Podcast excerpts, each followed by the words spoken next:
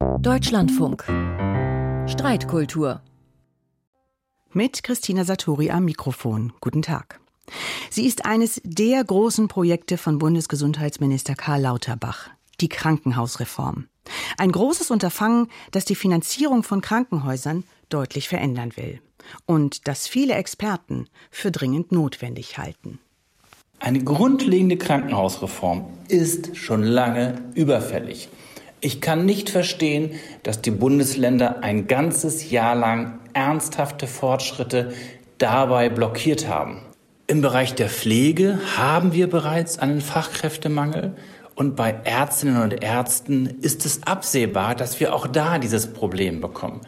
Schon allein aus diesem Grund können wir uns, uns ganz schlicht und ergreifend nicht mehr leisten, unnötige Kliniken für die Versorgung nicht benötigte Kapazitäten aufrechtzuerhalten. Wir brauchen die Fachkräfte so dringend, dass die Strukturen endlich verbessert werden müssen, damit die Kliniken, die wirklich gebraucht werden, auch gut ausgestattet werden. Anfang letzten Jahres bereits hat das Auftakttreffen der Bund-Länder-Arbeitsgruppe für die Krankenhausreform stattgefunden. Und der Bundesgesundheitsminister hat vom Vorabend einer notwendigen Revolution im Krankenhaussektor gesprochen. Aber nach einem Jahr großer Verunsicherung, auch der Mitarbeiterinnen und Mitarbeiter im Krankenhaus, ist ja bisher keine Einigung erzielt worden. Und gleichzeitig geht das Zeitfenster für die Reform bald zu. Und deswegen darf die Reform jetzt keinesfalls durch parteipolitische Grabenkämpfe weiter herausgezögert werden. Bei schweren Erkrankungen kommt es immer wieder vor, dass Menschen eine Behandlung bekommen, die nicht optimal ist. Eine Krebsoperation beispielsweise darf nicht, sollte nicht in irgendeinem Wald- und Wiesenkrankenhaus stattfinden, sondern natürlich nur in einer spezialisierten Fachklinik. Das rettet tatsächlich Leben. Ein leistungsfähiges Gesundheitswesen vorzuhalten, ist staatliche Kernaufgabe. Und die Politik muss mit offenen Karten spielen. Eine echte Krankenhausreform kostet nicht nur Zeit und Nerven, sie kostet auch Geld. Das heißt, wir brauchen einen Transformationsfonds im hohen zweistelligen Milliardenbereich. Das waren die Stimmen von Dr. Susanne Juna. Sie ist erste Vorsitzende des Marburger Bundes, dem Verband der Angestellten und Beamteten Ärztinnen und Ärzte Deutschlands, und von Florian Lanz, dem Sprecher des GKV Spitzenverbandes, der alle gesetzlichen Krankenkassen in Deutschland vertritt. Man hat es gehört, eine Reform ist notwendig. Davon sind viele überzeugt. Aber wie genau soll die Krankenhausreform aussehen? Ein Kernpunkt der geplanten Reform Fallpauschalen sollen eine weniger wichtige Rolle spielen als bisher. Bisher erhalten Krankenhäuser, grob gesagt, für eine Diagnose und entsprechende Behandlung ein festes Budget, eine Pauschale, zum Beispiel für eine Entbindung, einen Schlaganfall oder ein gebrochenes Bein. Jeweils die entsprechende Pauschale. Unabhängig davon, ob der Patient tatsächlich die vorgesehenen Tage im Krankenhaus bleibt, ob mehr oder weniger einzelne Behandlungen notwendig werden. So ergibt sich bisher für Krankenhäuser der Anreiz, möglichst viele Diagnosen und Behandlungen durchzuführen, um möglichst viele Pauschalen zu erhalten. Ein bedeutender Anreiz, denn seit Jahren zahlen viele Bundesländer ihren Krankenhäusern weniger an Investitionskosten, als diese benötigen, obwohl sie dazu verpflichtet sind. Dementsprechend lastet ein großer finanzieller Druck auf den meisten Krankenhäusern, verstärkt seitdem die Kosten für Energie gestiegen sind. Das Fallpauschalensystem soll durch die Reform eingeschränkt werden. Die Kliniken sollen in Zukunft einen großen Anteil der Vergütung allein schon für das Vorhalten von Personal, Technik, Notaufnahmen und anderen Leistungsangeboten bekommen. Statt den bisher üblichen Fallpauschalen soll es also künftig Vorhaltebudgets geben. Aber nicht jede Klinik wird das gleiche Vorhaltebudget erhalten. Verschiedene Faktoren wie die Zahl der Behandlungen, aber auch welche Behandlungen durchgeführt werden, beeinflussen, wie hoch das Vorhaltebudget ausfallen wird. Und hier kommt ein weiterer Punkt ins Spiel. Komplexere Behandlungen von zum Beispiel einem Schlaganfall, einem frühgeborenen Baby oder auch einer Brustkrebspatientin sollen nicht mehr in jedem Krankenhaus durchgeführt werden dürfen. Nur Krankenhäuser, die eine bestimmte Menge an solchen Behandlungen pro Jahr durchführen, die personell und maschinell für diese besonderen Behandlungen besonders ausgestattet sind, sollen nach der Reform noch diese Behandlung durchführen. Der Wunsch eine qualitativ bessere Versorgung. Die Befürchtung, längere Wege für die Patientin mit Brustkrebs, den Großvater mit einem Schlaganfall oder die Eltern des frühgeborenen Babys. Denn sie können nicht mehr zum nächstgelegenen Krankenhaus gehen, sondern müssen ein spezialisiertes, vielleicht weiter entferntes Krankenhaus aufsuchen. Ist das wünschenswert? Darüber diskutieren wir in dieser Ausgabe der Streitkultur, die wir voraufgezeichnet haben. Die Krankenhausreform. Bessere Versorgung oder weitere Wege? Zu Gast sind Dr. Gerald Gass. Er ist Vorstandsvorsitzender der Deutschen Krankenhausgesellschaft. Guten Tag, Herr Gass. Ja, schönen guten Tag, Frau Sartori. Außerdem dabei ist Professor Boris Augurski vom RWI Leibniz-Institut für Wirtschaftsforschung. Er ist Mitglied der Regierungskommission des Bundesgesundheitsministeriums, die die aktuelle Reform erarbeitet. Guten Tag, Herr Augurski. Guten Tag, Frau Sartori. Herr Gass, so wie die Reform derzeit geplant ist, denken Sie, dass einige Krankenhäuser schließen werden in Deutschland? Ja, es werden Krankenhäuser schließen und zwar auch unabhängig äh, von der Frage, ob diese Reform kommt oder eine andere Reform kommt. Äh, wir erleben einen Konzentrationsprozess, der sich äh, über Jahre hinweg schon entwickelt hat und der auch in den kommenden Jahren fortgesetzt wird. Wir gehen davon aus, dass in den nächsten zehn Jahren bis zu 20 Prozent der bisherigen Krankenhausstandorte nicht mehr existieren beziehungsweise fusioniert werden zu größeren Standorten oder vielleicht auch umgewandelt werden zu sogenannten Gesundheitszentren. Veränderung wird also so oder so kommen. Herr Augustki, kann durch die Reform tatsächlich die Qualität der Patientenversorgung verbessert werden, weil eben komplexere Behandlungen nur noch in bestimmten spezialisierten Kliniken durchgeführt werden können? Nein, das ist das Ziel. Die Qualität der Patientenbehandlung soll dadurch gesteigert werden. Es gibt äh, Vorgaben, welche Voraussetzungen muss ich als Krankenhaus erfüllen, um beispielsweise äh, eine neue Hüfte einzusetzen, um Herzbehandlungen durchzuführen, auch für die Geburtshilfe. Und äh, die Voraussetzung, das betrifft personelle Themen, aber auch natürlich Ausstattung. Zum Beispiel beim Herzinfarkt brauche ich dann auch ein Linksherzkathetermessplatz oder für den Schlaganfall eine sogenannte Stroke Unit, eine Schlaganfalleinheit. Und wenn ich diese Voraussetzung habe, dann kann ich bessere Qualität liefern. Auf der anderen Seite heißt das aber, und das kann gerade auf dem Land ein großes Problem sein, dass die Brustkrebspatientin eben nicht ins nächste Krankenhaus fährt, was auch 20 Kilometer weit weg ist, sondern sie muss vielleicht insgesamt sogar 50 Kilometer oder mehr fahren, weil erst in der übernächsten Stadt jetzt ein Krankenhaus steht, das eben auch ein Brustkrebszentrum ist. Und das ist ja nicht nur die Anfahrt der Patientin, das ist ja auch für Familie und Freunde ein weiter Weg und jeder, der schon mal im Krankenhaus lag oder jemanden dort besucht hat, weiß, wie wichtig es ist, dass jemand nicht alleine im Krankenhaus liegt. Wiegt das nicht die Vorteile durch die etwas bessere Qualität wieder auf? Naja, wir haben tatsächlich drei Ziele, die wir im Blick behalten müssen. Das eine Ziel, wie gerade gesagt, Qualität der Versorgung. Das zweite ist die Erreichbarkeit. Es muss natürlich auch erreichbar sein, eine gute Qualität. Und das dritte ist eine wirtschaftliche äh, Erbringung der Leistung. Und das ist nicht immer ganz einfach, alle drei Ziele gut zu erreichen. Wobei ich jetzt als Patient sagen würde, wenn ich eine Top-Qualität, gerade bei einer Krebserkrankung, in einer gewissen größeren Entfernung erreichen kann, dann würde ich dort auf jeden Fall hingehen. Und das passiert auch heute. Also wir analysieren viele solche Fälle in manchen Landkreisen, wo man eben äh, schaut, wo wohnen die Menschen, wo lassen sie sich behandeln. Da gehen auch heute schon viele an ihrem nächstgelegenen Krankenhaus vorbei in ein Zentrum, das zum Beispiel auf Krebs äh, spezialisiert ist. Herr Gast, Sie haben eben gesagt, dass Sie davon ausgehen, dass einige Krankenhäuser schließen werden in den nächsten Jahren. Wünschenswert wäre natürlich, dass das so passiert, dass eben nicht an einem Ort, wo sowieso schon Krankenhäuser weit gestreut sind, auch noch das letzte Krankenhaus dann ähm, zumacht. Sehen Sie das im Moment, so wie die Reform derzeit aussieht, dass das gewährleistet ist, dass irgendwie keiner viel zu viel ähm, anreisen muss oder viel zu viel weite Wege hat?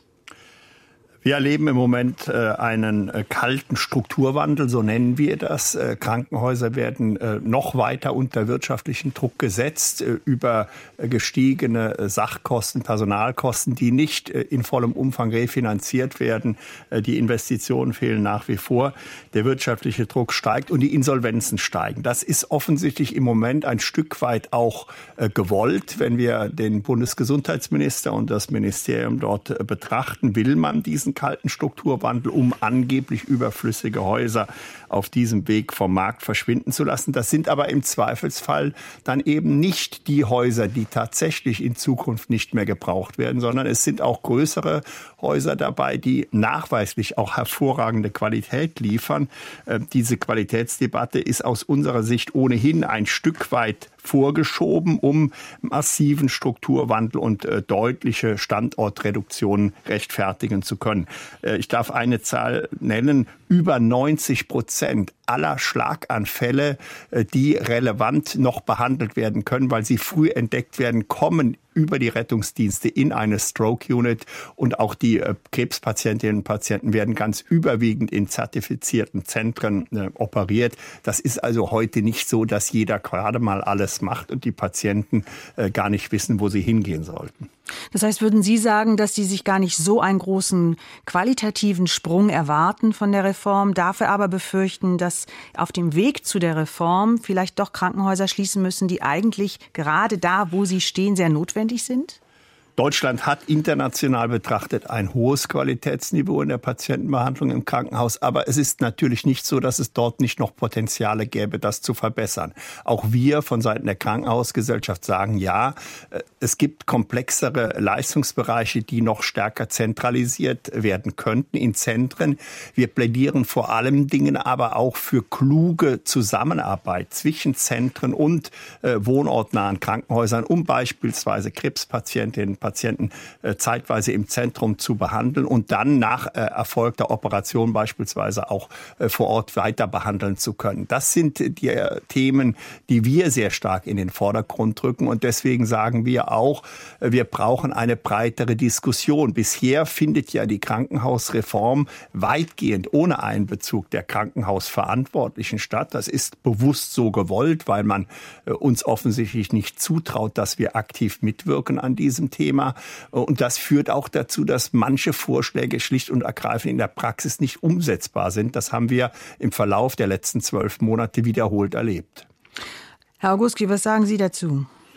Naja, ich kann da schon äh, in einigen Punkten durchaus zustimmen. Also äh, die Beobachtung, dass die meisten äh, Patienten in Deutschland schon im richtigen Krankenhaus landen, ist richtig. Also ähm, wir haben ja große Einrichtungen, wir haben Universitätskliniken, die tausende äh, Patienten jedes Jahr behandeln. Das ist schon ist schon so. Äh, wir haben aber auch sehr viele Einrichtungen, die sehr klein sind.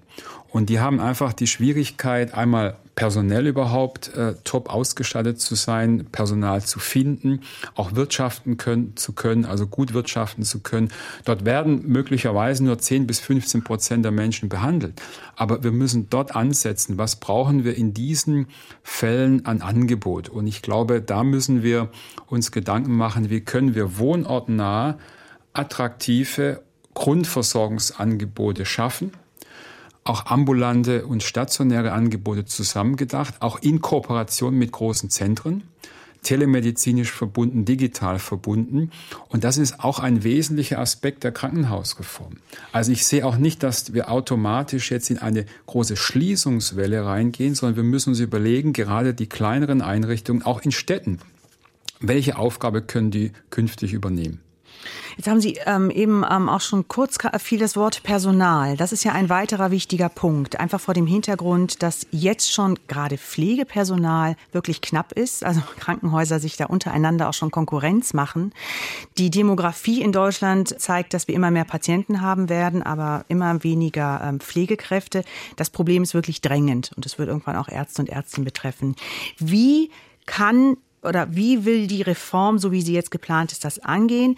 Glauben Sie, dass das so funktioniert oder wie wünschen Sie sich das? Was, was wünschen Sie sich, damit das Personal irgendwie weiter so gut wie möglich erhalten bleibt? Jetzt müsste ich noch sagen, wer anfangen soll. Herr Gast vielleicht. Ja, sehr gerne. Also zunächst einmal ja, das ist richtig. Wir haben viele kleine Standorte, die äh, zum Teil verändert werden können mit Blick auf ihre Aufgabenstellung, aber auch zusammengeführt, fusioniert und dann sind wir schon beim Personal. Es ist natürlich klug, dort, äh, wo kleinere Krankenhäuser relativ nah beieinander liegen, äh, zu größeren Einheiten zu kommen. Mit Investitionsmitteln, vorhin ist schon mal äh, der Begriff des Transformationsfonds gefallen. Wer also in effiziente Strukturen investieren will, muss auch Geld in die Hand nehmen. Das ist so. Und die Investitionsförderung liegt bei den Bundesländern. Da sind die gefragt. Ein großes Thema äh, bei, im Bereich der, des Personals ist das Thema Deregulierung, Entbürokratisierung. Wir haben die Situation, dass Pflegekräfte, aber auch Ärztinnen und Ärzte zwischen drei und vier Stunden am Tag mit Dokumentation, äh, mit entsprechenden äh, bürokratischen Aufgaben äh, befasst sind. Und die Zeit fehlt natürlich für die Patienten. Würde man nur die Hälfte dieser Zeit einsparen können durch entsprechende Entbürokratisierung, dann hätte man ein enormes Potenzial auf der einen Seite und man hätte attraktivere Beschäftigungsbedingungen.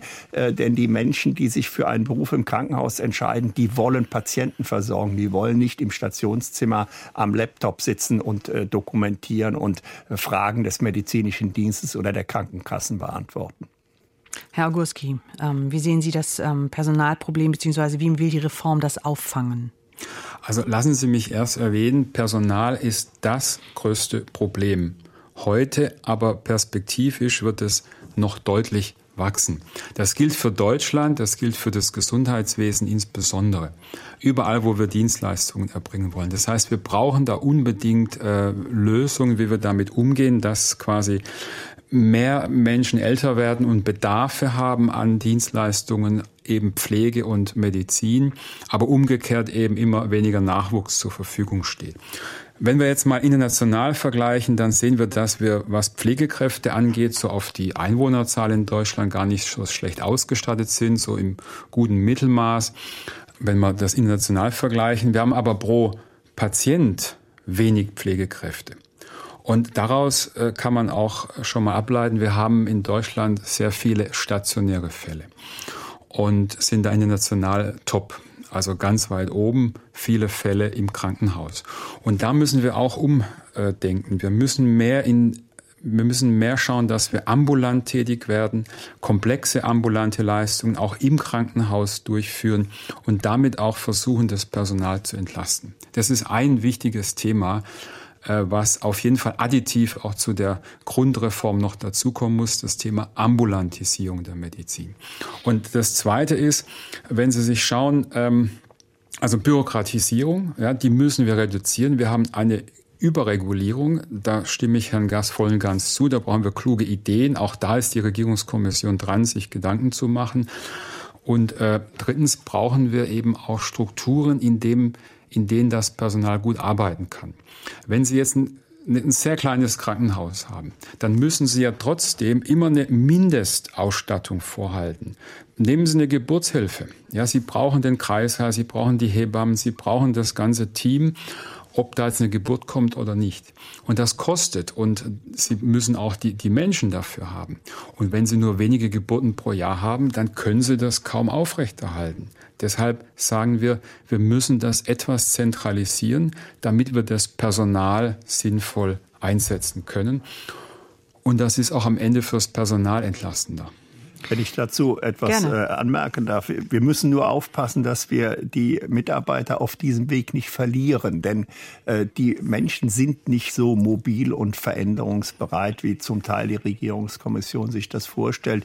Äh, nicht jeder will in einem Maximalversorgungskrankenhaus arbeiten und ist auch bereit, gerade im Bereich der Pflege, wo viele Frauen mit Familienpflichten, mit in Teilzeit arbeiten, die können und wollen auch nicht 20, 30, 40 Kilometer Kilometer zusätzlichen Arbeitsweg auf sich nehmen, im ländlichen Raum zum Teil äh, ohne entsprechende äh, öffentlichen Personennahverkehr. Also man muss hier wirklich klug planen, man muss mit den Ländern gemeinsam sich die Regionen anschauen äh, und auch diese Aspekte berücksichtigen. Herr Augustki, Sie hatten auch gesagt, ähm, den Punkt, dass das vielleicht mehr ambulant behandelt werden soll, was derzeit noch stationär gemacht wird. Da habe ich ein kleines Problem, wenn ich mir vorstelle, dass gerade die Patienten ja auch häufig älter werden. Soll man die dann früher entlassen nach der Operation? Das ist ja häufig ein Problem, dass die zu Hause gar nicht versorgt werden können von ihren Angehörigen. Oder was ist da gedacht? Soll es da ganz andere Strukturen geben? Naja, zunächst mal, wenn man sich anschaut, ähm, die, die gesamten Krankenhausfälle, die im Bett, im, also stationär behandelt werden in Deutschland, das sind so 16, 17 Millionen im Jahr, da kommen sie schon auf etwa 15 bis auch 20, auch mehr als 20 Prozent. Die könnte man auch so behandeln, dass äh, Patienten morgens kommen, zum Beispiel weiterhin auch ins Krankenhaus, dort auch die Ausstattung haben, aber dann auch abends schon nach der Behandlung nach der OP entlassen werden können. Das muss natürlich passen. Ja, also das sind ähm, bei komplexen Erkrankungen ist das nicht möglich. Bei älteren Patienten mit auch mehreren Erkrankungen, da ist dann das Bett auch nötig. Aber es sind ja vielfältige Arten von Patienten und da glauben wir, dass man durchaus 20 Prozent, wir nennen es ambulantisieren kann.